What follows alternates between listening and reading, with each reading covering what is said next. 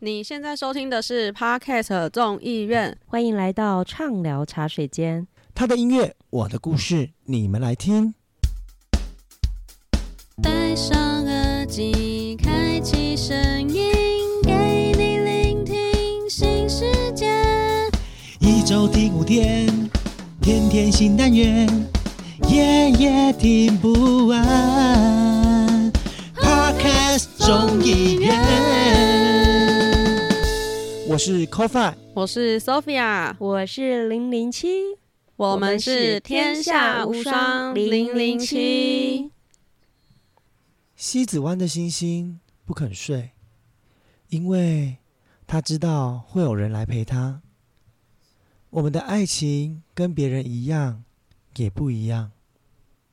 我的勇敢，你的懦弱，终究还是让我们走到平行的两条线，各自一方。当爱已成往事，我背起行囊，放弃了有你的一切，来到一个陌生、令我窒息的城市。我努力生活着。用尽一切的力量，只为抹去有你的记忆。流转在不夜城的街道中，当爱情再度来敲门，我义无反顾，在爱与被爱中，享受着属于我与他爱情的模样。多年后，你走进我的梦中，梦里的我们。一如往常的来到西子湾的海边，那是记忆中我们两个的爱情模样。当流星划过寂寞的夜空，我知道那是在天堂的你，一直默默守护着我。好久不见，你好吗？到嘞，你好吗？哎呀，你很烦呢，你干嘛破坏我听这个的气氛？我本来还想说 c o f i A K 李长博，因为天天忙选举，劳心劳力的，搞得现在声音很有磁性，很适合念这种东西。然后听得我真的是眼眶已经稍微有一点泪水，给我接这个在那边破坏我的情绪。哎，我我真的觉得我眼眶泛泪哦，我真的眼眶泛泪哦。你知道，因为我最近就是客家话讲多了，你知道吗？就是会觉得这句话很适合客家话。东哥莫空的嘞，你懂吗？哎呦，我们笑归笑啊，其实刚刚 CoFi 念的那一段哦，它其实是我一个同志朋友的爱情故事。那因为他在高雄的前男友，后来其实很遗憾的，因为艾滋病走了。那可是，在多年之后呢，他就从别人那边听到了这个他走的消息。那当然，他现在在台北有很好的对象，那也过着很多彩多姿的生活啊。那过去的那种迷惘啊，或困惑啊，或者不勇敢啊，都获得了一个释放哦。所以，好像就是现在过的就是一个海阔天空，就像张开双臂的翅膀，真的无所畏惧，自在的飞翔。我我我觉得这是我我我蛮深受感动的，我自己亲身的朋友的故事，让我觉得说每一个爱情的模样其实都是值得被感动的。对，其实刚刚聊到这个这首歌曲啊，但是讲到这首歌曲之前呢，我想要先来跟大家聊一个前提，就是大家一定会觉得说，哎，今天到底要聊什么？今天到底要讲什么？嘿，对，因为你知道吗？秋天来了。人家不是春生来了真知道，梅花黄哎，不是哦，到没有。我跟你讲，秋天其实才是真正恋爱的日子，真的吗？你知道吗？怎么说？你因为大家不是都会说发春发春吗？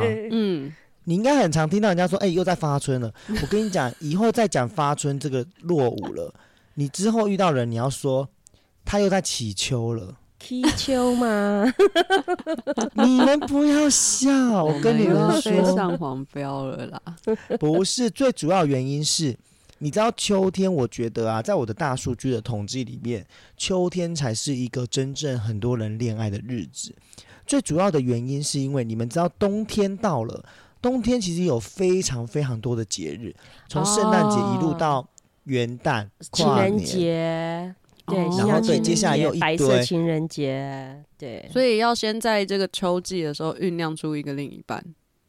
因为你会觉得，你如果现在没有找到另外一半，你接下来就是真的要过寒冬了哦，就没有人可以拥抱，有没有？真的。所以在秋天的时候，大家都会对爱情更加的渴望，嗯你就会很容易发现，在秋天真的很多情侣是在秋天的时候交往。哎、你这样讲，我觉得好像有这么一点道理耶。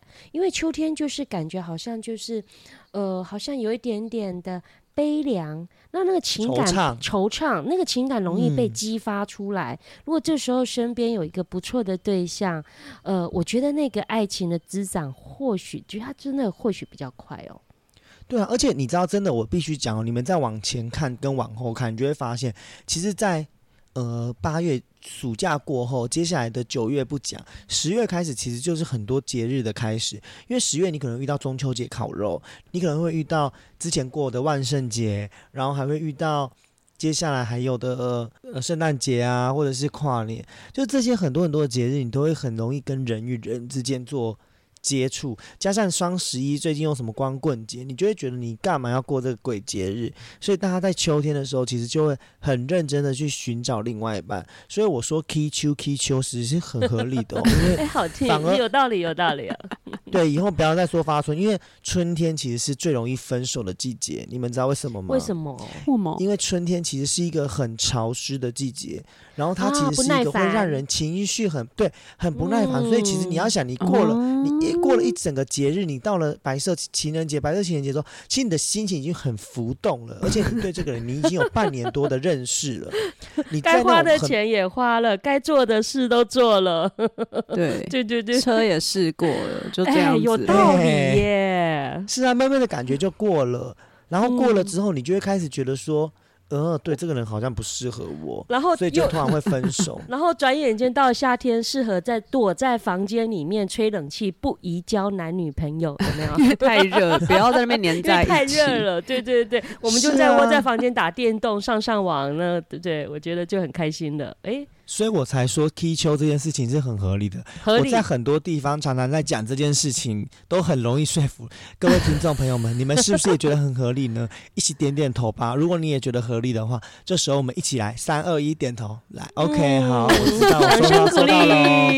好，那所以接下来我们三集要都跟大家来聊聊跟爱情有关的东西。哇，爱情，我们没有要跟那个倪晨还有那个依依抢那个什么念念不想忘哦，我们 no no no，我们没有要我抢们不走他们那个主题。路线，有没有？对，我们走不掉 那种都要疯癫发神经路线，好不好？等一下，我们刚刚开头明明就是很很文青、很深情的，对，或许如果大家喜欢这个感觉，接下来的两集，哎，可以敲敲网哦。或许我们呃那个零零七会再编一些，就在写一些他人生的故事，写成这种很文艺青年的感觉，让这个沙哑中的李长博可以念给大家听啦。哎、我也不是每每，我也不是常常有这种呃神来一笔那个诗性大发的时候耶，真那是的，平真的有常要写个有感介绍，可能就动写到半年这样子。真的。我的证件到现在还没给我看，我 对，我有答应你要写什么证件吗？没有，我写完了给你们看，你们还没有对啊看。，我们都有看呐、都有跟你批示啊。没有啦，我觉得其实刚刚讲那句话，我我其实就是刚刚林林基讲那些内容，其实我有些几段真的被感动到。就比如说像你有提到的嘛，就是我觉得在第三段的内容当中，在流转的城市街道中，就是义无反顾在爱中被爱嘛。嗯其实我们很常在寻找爱与被爱这件事情的平衡点，其实很难找到这个平衡点。有时候你爱多了，对方可能就不过与。不及都不好。，对，可是你嗯，你你被爱久了，你也腻会有。负担。然后对，然后又接到说，其实这是我们在这种爱与被爱当中，都在寻找属于我们自己那个所谓爱情的那个模模样。样，对，呀，有没有听出重点了？来了来了，是终于 我们是不是要跟雅谢亚军的，就是这位粉丝来说一下，就是哎，五月天来喽。我们其实说真的，我真的很痛苦，因为我们其实要找这一集的内容，我们真的是聊了好多次哦。我们私私下开会 聊了好呃两三次吧哦，每次都晚上这样子，大家在讨论这样子怎么样怎么样去呈现。对，因为五月天的歌曲真的是太多太多了，所以当看到有粉丝留言点名五月天的时候，真的觉得压力山大。我们三个光选歌就很障碍，而且因为我们三个的年龄层又跨的有点大，所以我们听的歌都不太一样。没有啦，你们两个年龄，是我们两个跟年龄层跨的有点大。真的，真的，就我们有 feel 的歌，他很没 feel 这样子。然后我们可能听了很多嗨歌的，我们又觉得聊那种好像又很常见，所以又觉得真的是光选歌就很困难。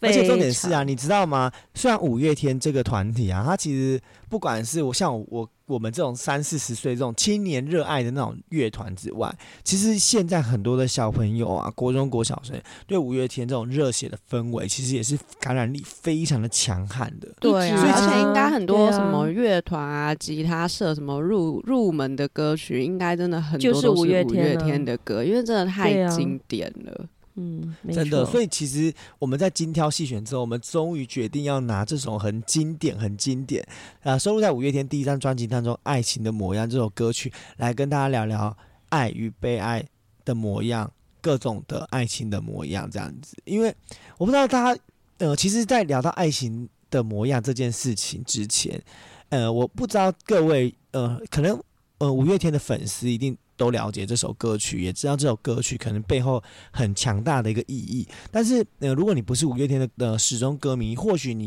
觉得这首歌很好听，但是你却不知道它背后的含义。因为没错，我说真的，我也是呃，因为听了这首歌，然后我们记我们在讨论当中，Sophia 才跟我们说，哎，这首歌其实你知道什么什么，我才这意外的发现一个就是揭露在他们歌曲里面的秘密，就是这首歌曲啊，其实是在。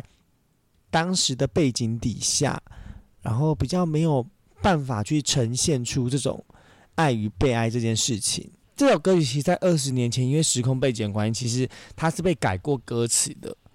然后这首歌要提到爱情的模样之前，其实要提到另外一首歌曲，叫做《拥抱》。啊，就是，嗯，因为拥抱不是有什么，就是晚风吻尽荷花叶，任我醉倒在池边。其实这首歌好像就是当时大家觉得这首歌其实。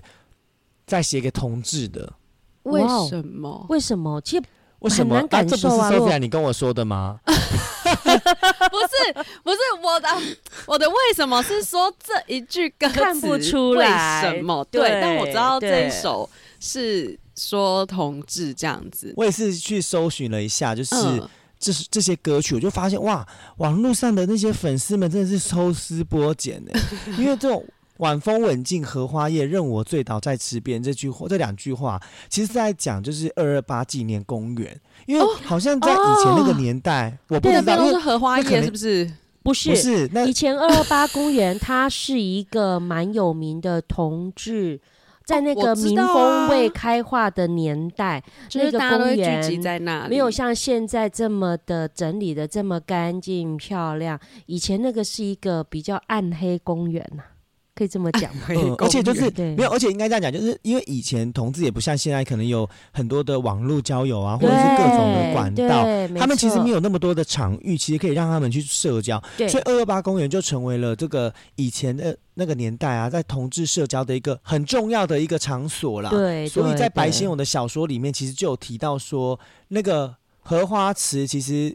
不是随便写的，就是他其实就是在描述二二八公园孽子这件事情，其实是描述二二八公园里面那个场景。所以是因为里面有荷花池，所以歌词才会提到荷花叶。Oh my god！对，然后任我最好在池边，就是那一个池子的边。对，晚风吻尽荷花叶，任我醉倒在池边。对，就是这首歌曲，你知道吗？所以其实在这首歌曲里面啊，它也有被改过歌词啦。那会聊这首歌，是因为其实，呃，我们刚刚聊到的，我们今天的重点就是《爱情的模样》这首歌，其实也是一首被改了非常多歌词。这是两首歌，算是五月天很早期、很早期，其实是要写给同志的，但是后来因为呃风土民情的关系，可能当时经纪公司也会顾虑要不要触碰这样子的一个议题。对对对，所以就有稍微的修正了歌词。呃，其实今天要聊《爱情的模样》这首歌曲啊，我自己是觉得，我不知道大家有没有听过。嗯，这首歌会突然又再次红起来，还有一个很大的原因是因为傅 Hebe 田真，馥甄。哦，我跟你说，我必须我必须承认跟自首，我们无意去批判原唱哦。当然，哎有一些五月天的歌我还是喜欢的，可是我必须得说，我必须得说，我觉得 Hebe 的唱的《爱情的模样》跟，可是他是跟五月天一起啦，五月天演奏嘛，然后那个阿信跟 Hebe 有合唱，我觉得那个版本的那一个《爱情的模样》真的唱的超棒的，而且真的是你听一遍就会马上让你有感情、有感觉的那种。嗯，而且你知道为什么会有这种感觉吗？是因为我们其实都到了一个年纪了啦。嗯，我自己觉得五月天呃田馥甄的版本，我自己听完我的感受是，五月天的爱情的模样就很青春，对青春洋溢，然后田馥甄的爱情的模样就很很感染，他的渲染感很重，就是你可以在他的唱腔或者是他在歌词的描述上，他其实讲的很多看似。呃，看似对爱情的豁达跟张开双臂，可是其实在内心的纠结却是这么的，这么就是的无奈他。就是唱出了他那个在感情上面曾经有的那种困惑跟迷，惘而。且就是五月天为什么会说他是在唱青涩爱情，就是因为其实他在唱的是那种二十岁大学生在恋爱，其实对爱情的那种啊懵懂的探索感，又感受到那种被爱与爱在那种之中的那种各中滋味，然后享受对自己爱情的憧憬，跟在学校环境被爱情的羁绊的那种那种爱情的模样。真的，你看他的，就是他歌词里面爱情的模样，虽然写的是轰轰烈烈，可是如果你把它，你不要听那个歌歌的那个谁在唱这件事情，你看那个歌词，其实他讲的也很青春，很洋溢啊。对，就是呃，你看在星在星星在夜空中闪亮，星空下的我不停流泪，此生我无知的奔忙，因为你的眼光，我化成了那个光亮。就是你懂吗？这就是很小清新的文青作品呐、如果就看歌词来讲，他真的就对啊你看是很我年轻我爱谁已无所谓。你看，这是有大学生真的，真的是二十岁的时候，就是不顾一切的想要一个另一半这样子，真的啊、然后就会很享受，就是有对方的出已现。无所谓，没有谁能将爱情划界限。就是你知道青春洋溢感，那那那四十岁的感觉是什么？你现在唱看看。没有没有没有，再再换到傅真的三十五岁左右对爱情的模样，三十五四十岁左右对爱情的模样，其实唱出那种。爱情的那种对爱情的那种真切与坚持，面对那种很多艰难挑战的跟不可能的时候，其实你会在那种那种爱情的经验当中，跟那种以前爱情的过程中，感受到那种跌跌撞撞的那种感受，但是最终你仍然找到了那那盏灯塔，照亮你生命中永远，让你勇敢的愿意奔向它。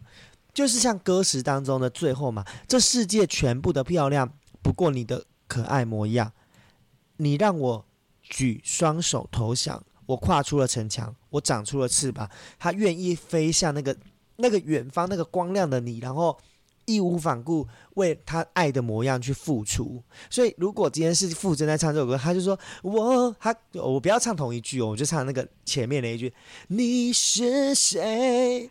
叫我狂恋，叫我勇敢的挑战全世界。就是他有一点那种那种。啊很想很想逃出那个笼子里，是多用力用力到我刚刚都唱不下去。对，你看他的下一句，在一一样样的的身体里里面面，，一一样样有有爱爱与与被爱的的感感觉。觉你。有你有感觉吗？就是就是他就是很勇敢，但是也很稳定，他就在找一段很舒服的相处的感觉了，已经不是那种青涩的时候嗯跌跌撞撞、随便乱找那种 feel。对对，可是如果今天是二十岁，就是你是谁，叫我狂烈，有点 rock 的叫我勇敢的挑战全世界，就是你懂吗？就是哎、我们是那，你懂那个感觉吧？我我们现在是教唱歌嘛？我们是，我们现在节目是怎样改教唱歌了，是不是？现在换零零七来讲评的概念吗？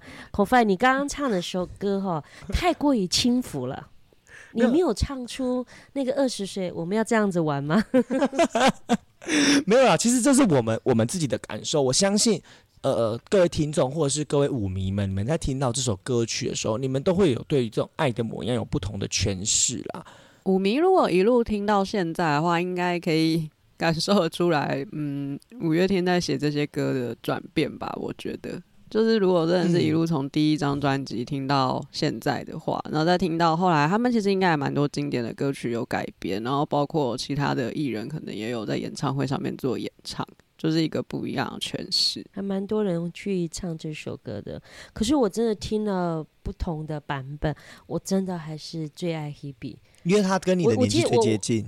呃，或许是 是这样吗？等一下，五月天的年纪才跟零零七接近，其实对五月天年纪，五月天比较大吧？大吧？他是说唱的那个唱的时候的那个年纪。对，你看现在五月天跟 Hebe 跟 Hebe 一起唱的那个感觉也很棒。有一个部分原因是因为可能同样身为女性呐，那你都是比如说三十几岁的 Hebe 跟我们四十几岁的零零七，其实。你到了某一个年纪哈，其实那个心情的转折，差不多就是那个样子的一个情感的表达，所以其实他就可以唱出，呃，把一首这么多年前的歌，透过他的一个转变，然后传达出来的情感，还是可以表达出我们这个年纪的。所以其实你知道吗？除了 Hebe 之外，ella 其实也跟玛莎唱过这样子爱情的模样，就是也会唱出这个。我很难想象他们唱唱的会是，我没有听过这个版本。呃，这版本也是，就是我觉得也是唱出，而且因为是男女有都有唱，就呃不是男女都有唱，就是呃主唱还是 ella 啦，但我就觉得就是他也唱出一个不一样，跟 Hebe 完全不一样。然后所以我自己就默默的想说，哎，不对啊，这样子我觉得好适合 S.H.E 都唱一次爱情的模样，因为你们我想，我那一天突然在做功课的时候灵机一动，就是无意要冒犯任何人。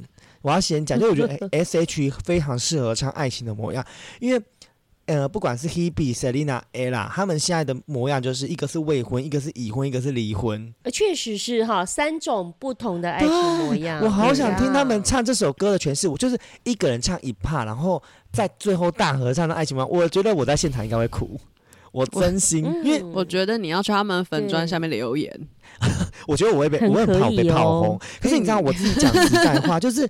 就是我对那个爱情的模样这首歌啊，我自己听完了。就是我那一天是先一开始我先入手是 Hebe 的版本，因为我嗯之前就有听过，所以我等于是复习了一个之前的版本，然后后来再听了五月天以前的版本。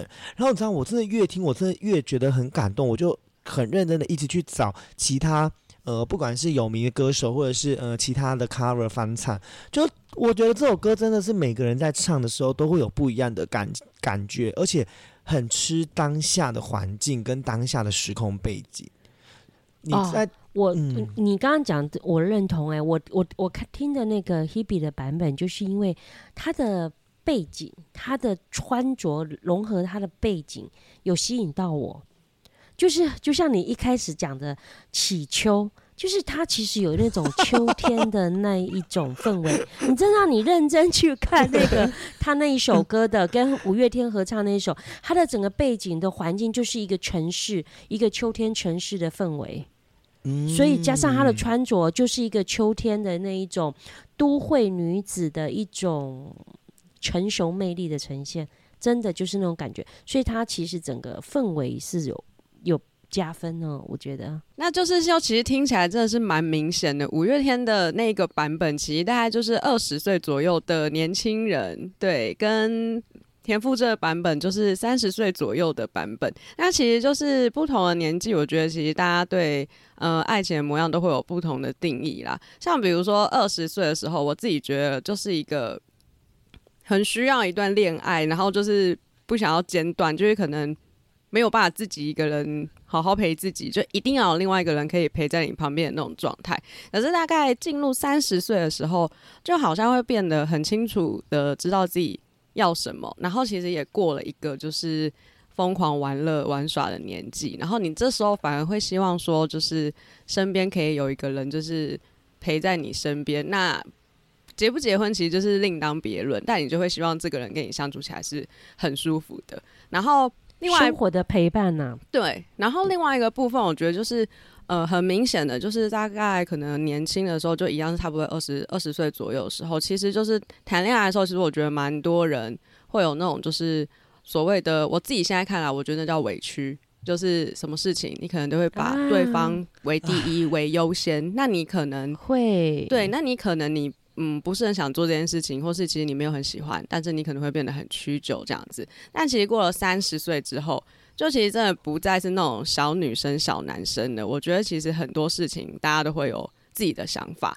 你反而会希望就这一段关系是平等的，然后你会去尊重你的另另外一半，你也会希望另外一半很尊重你这样子。就我觉得这部分是这个爱情的的模样是已经有转变了。对，就是这，我觉得其实就是大概落在二十三十，其实就差蛮多啊。在四十我还没有到那里啊，未来再跟大家分享好不好？对，呃，四十又有一个四十岁的爱情模样，五十有五十的爱情模样。我们欢迎粽子们或听众们告诉我们，四十岁的爱情的模样是什哪适合哪一首歌，五十岁爱情模样适合哪一首歌，我真们一定的会回应听众。完蛋，我们歌单越来越多，到时候又不要，你们不要乱许、乱被、乱听乱乱许愿，好不好？没关系啊，如果粽子们愿意跟我们互动，我们乐意呀、对不对？有求必应啊，是这不是我们的初衷吗先不要先不要？有求我们会努力必应，好吗？我们不一定必应，我要 再一次强调，哎、因为我跟你说，我们最近不是只有听林收到谢海军的留言，那就是他留言，我觉得哦，留言的一定要优先。那种私讯的啊，我我们当然也有看在里面，然后我们也在安排。你知道会有这个连续三首爱情爱情歌曲，也是因为我们为了满足我们听众，你知道为了这这件事情我们多苦恼吗？真的很苦恼，每天上班有时候时不时闪神的时候，就想说，嗯，下一集这首歌要怎么怎么呈现，让粽子们会比较有有 feel 有没有？哎、真的呢，上班都没有给他认真上班呢。哦，我有哦，我有在认真上班哦。不是啊，就有时候闪神的时候，就会马上就接到说，哎、对我们下集我们要怎么样怎么样怎么样，都开始在想呢。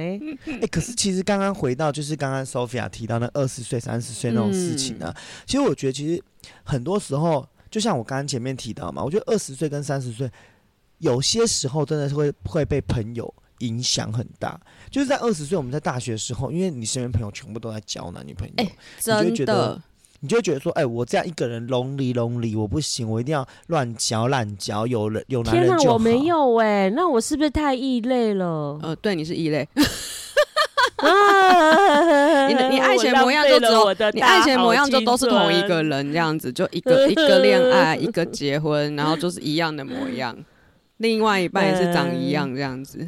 就算朋友都在谈恋爱的话，其实就是你都会带你的另外一半，就是去你的交友圈啊。我觉得就是像大概落在大学的时候，真的就是什么时候都要黏在一起，就是去哪里，就算是跟朋友出去，一定要带另一半。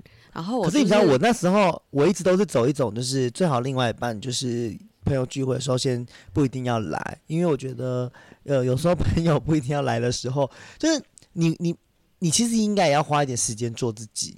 对，而且我跟你说，过了三十岁之后就超级做自己的。没有没有，我觉得你们刚刚讲说大学二十岁的爱情的嗯模样，做自己这件事情呢、像我自己哈，虽然我过去那时候我没有一个爱情的模样让我去憧憬，让我去交往，可是呢，我现在在看呢、我都比如说我都会跟我女儿说，你最好大三以后再去交往。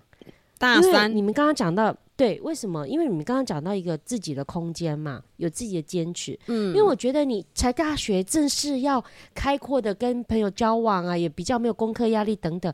我觉得大一、大二就是要跟很多人去接触，去参加社团。我觉得不一定要这么设限，哪一个年纪交我也觉得是，但是就是真的可以就是交了的话，看有没有办法在一个不是那么老，但是可以谈一个成熟恋爱的模式之下，各自还是有各自的生活圈这样子。可是我跟你说，就是二十岁的时候，真的就是很容易，只要另外一半没有。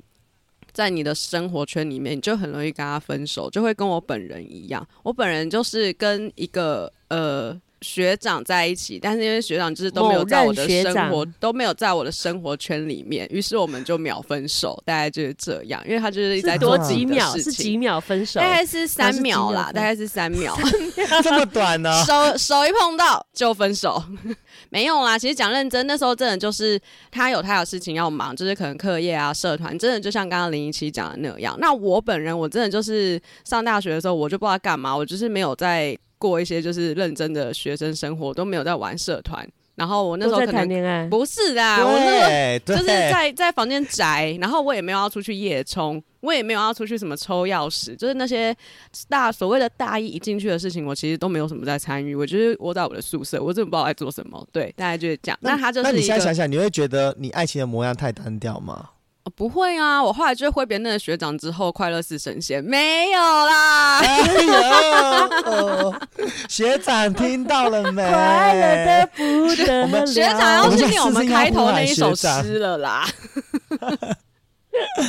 对啊，其实我就觉得真的是年纪，而且其实刚其实刚呃零零七讲那个真的是一半对一半一半错了，因为嗯，或许她因为在大一的时候或者是高中的时候交了一个男朋友，然后未来这个男朋友或许给她带来了很多不同爱情的模样，让她参与更多更多，不管是社团啊或者怎么样。你有没有想想，像 Sophia 刚那个情况，如果今天这个学长他是一个很喜欢去做社团活动啊，或者是很有各自生活要满，如果今天 Sophia 愿意把这个生活的一些部分。呃，转移参与者，或者是真正也也一起去参与，而不是陪伴，是真正一起去参与这些东西的时候，或许 Sophia 呃也会感受到很多社团的东西，但是也体会到爱的爱情的模样。就是真的是可以相辅相成，对对对对对，就没有，我觉得还没有一个就又有点像回到我高中的时候谈的那种很可爱的恋爱。那个时候就真的就是，呃，下课就一起读书啊，因为我数学很烂，他可能就会拿他补习班的讲义，然后来教我数学这样子。所以真的，嗯我自己是觉得没有一定说哪个年纪谈恋爱就会失去很多，或者是少了很多交友的空间这样子啦。嗯，可是真的到了三十岁、四十岁之后，我觉得那个交友的心态真的就会改变非常大。就是当你有一些生活重心的时候，当你有一些，比比如说你知道，像我现在情况，就是今天还跟我妈他们，就是还有其他李呃有一起来的李明朋友们，就有在聊这件事情。他们就觉得说，哎、就是上龙怎么就是也没有谈恋爱啊，这样子就是未来当选里长会不会就是没有没有人帮忙啊什么的？我就说，嗯其实就是因为没有另外一半，我才可以真的放手去飞。如果今天我有另外一半，对。对啊，如果今天我有另外一半，我讲实在话，我会出来选里长吗？我女朋友不把我给杀了才怪，你就丢了 三四十万、五十万在那边选里长，我们如果这些钱存下来，我们还可以买头期款呢，我们还头期款买房子嘞，对不对？是那世就是因为俗观念是这样，没错的。对，所以就是因为我没有了另外，我现在暂时没有另外一半的情况，我才可以义无反顾的做很多我自己想要做的事情。然后也因为这样，我就发现一件事，就是我身边的朋友们全部大家都是单身为主，就反而就是结了婚有小孩的，大家就是。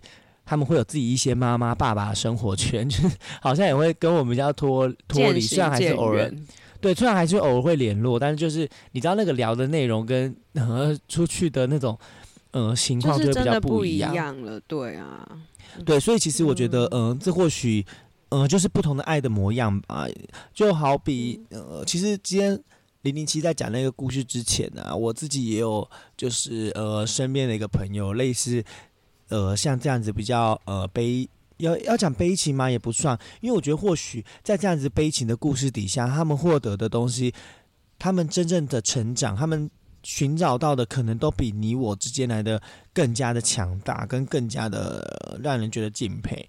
呃，这个故事是这样，就是我有个朋友，他，嗯，我就讲重点，他反正他的另外一半就是，呃，在七年前过世，然后当他另外一半过世的时候，其实有一点，因为是意外的离开，不是那种呃慢性病，然后呃离开这个世界嗯上。那个人他们是在高中的时候交往，反正也交往了好一阵子，然后后来就是呃在交往过程当中。呃，也还没有谈到论及婚嫁，因为两个人都觉得等自己呃工作稳定一点啊，然后真的有车有房啊，我们再来结婚啊，或者是等等之类的。因为你要想，我觉得你高中一直交往一直交往，其实你到大学你毕业男生当兵之后，你才有这个想法嘛。嗯，那所以后来其实他们就是在呃交往很多年的过程当中，其实，在那一年他们其实已经谈要论及婚嫁了，而且其实他们已经拍婚纱了。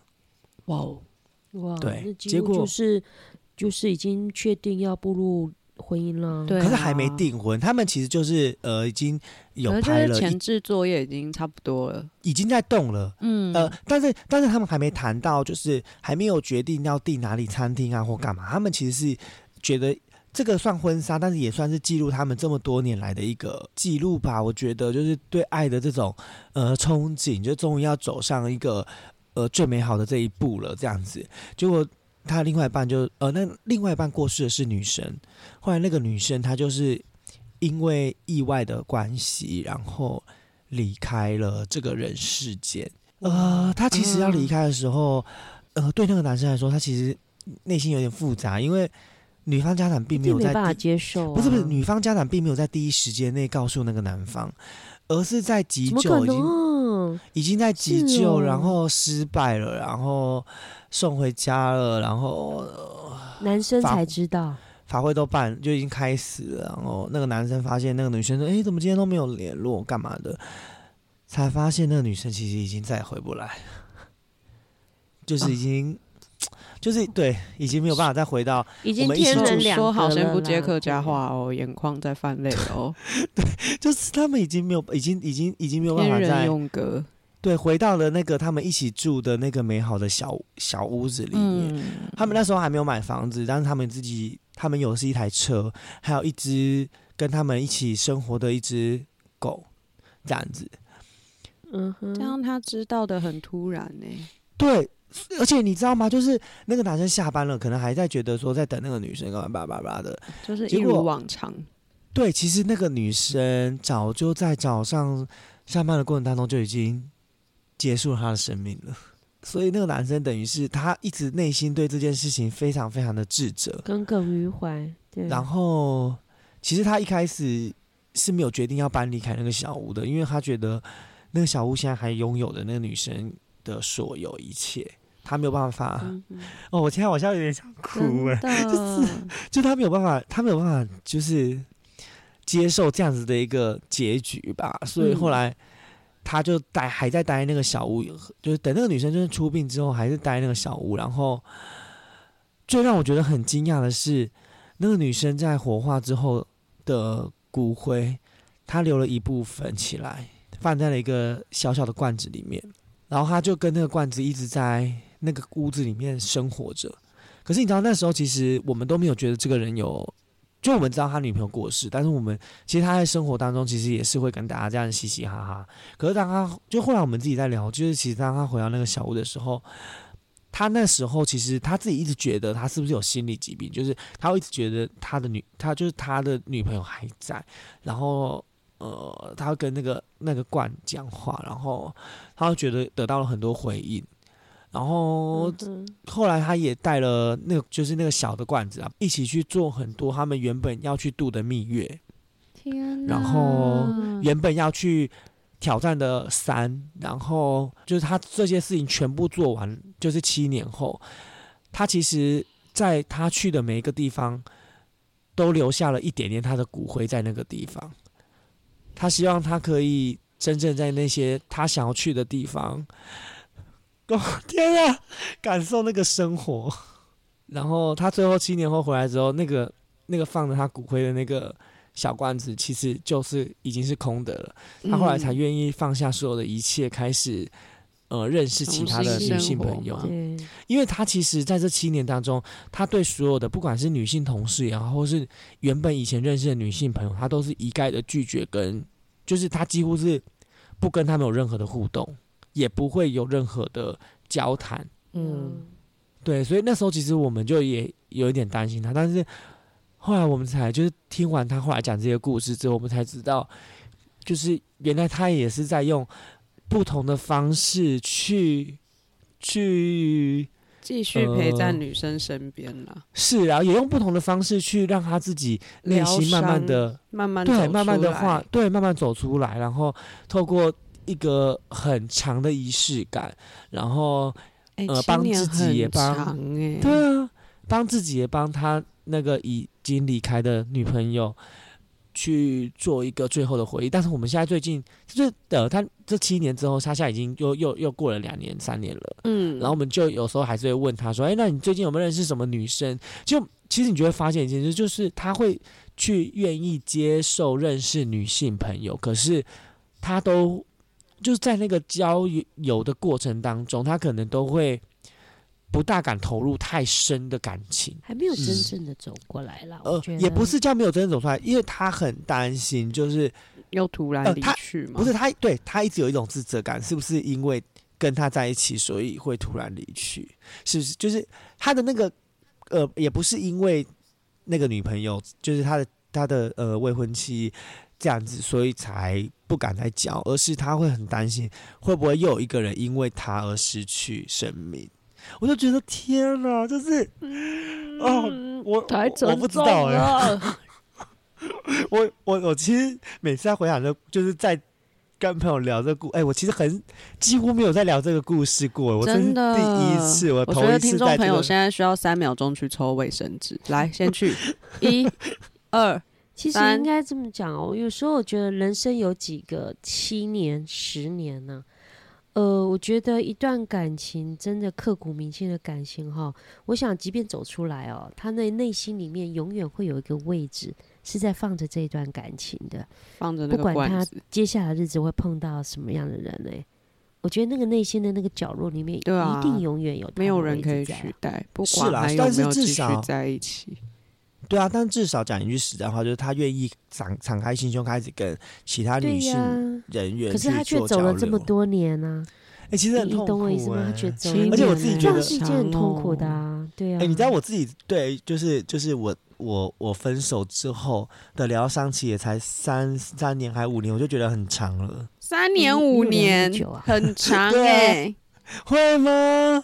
可是就是大学，然后大学交往，然后分手之后，哎，五年呢？算一算应该是五年哎。大二，然后大三、大四毕了业，当兵一年哦，三年啦，三年，三年，三年，还还好像还好，还好啦，好像还好啦。但是我觉得。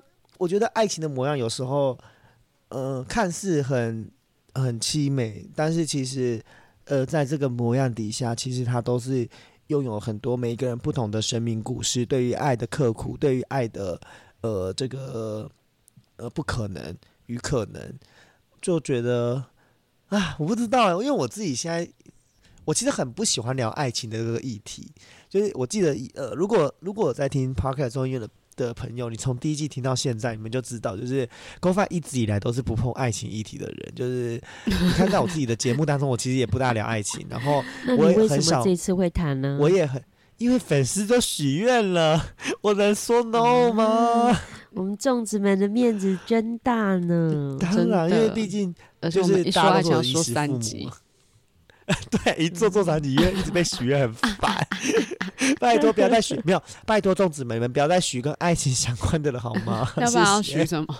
不过因为我真的觉得爱情这件事情，爱情模样太多变化了，你知道吗？千变万化，所以其实永远永远有谈不完的爱情的模样。然后永远永远没有结束的一一一天呢，可能直到世界的尽头，爱情的模样还是一直在转变着吧。是啊，就是西子湾的星星依然不可睡。那我们就下集再见喽，各位，拜拜，拜拜，拜拜。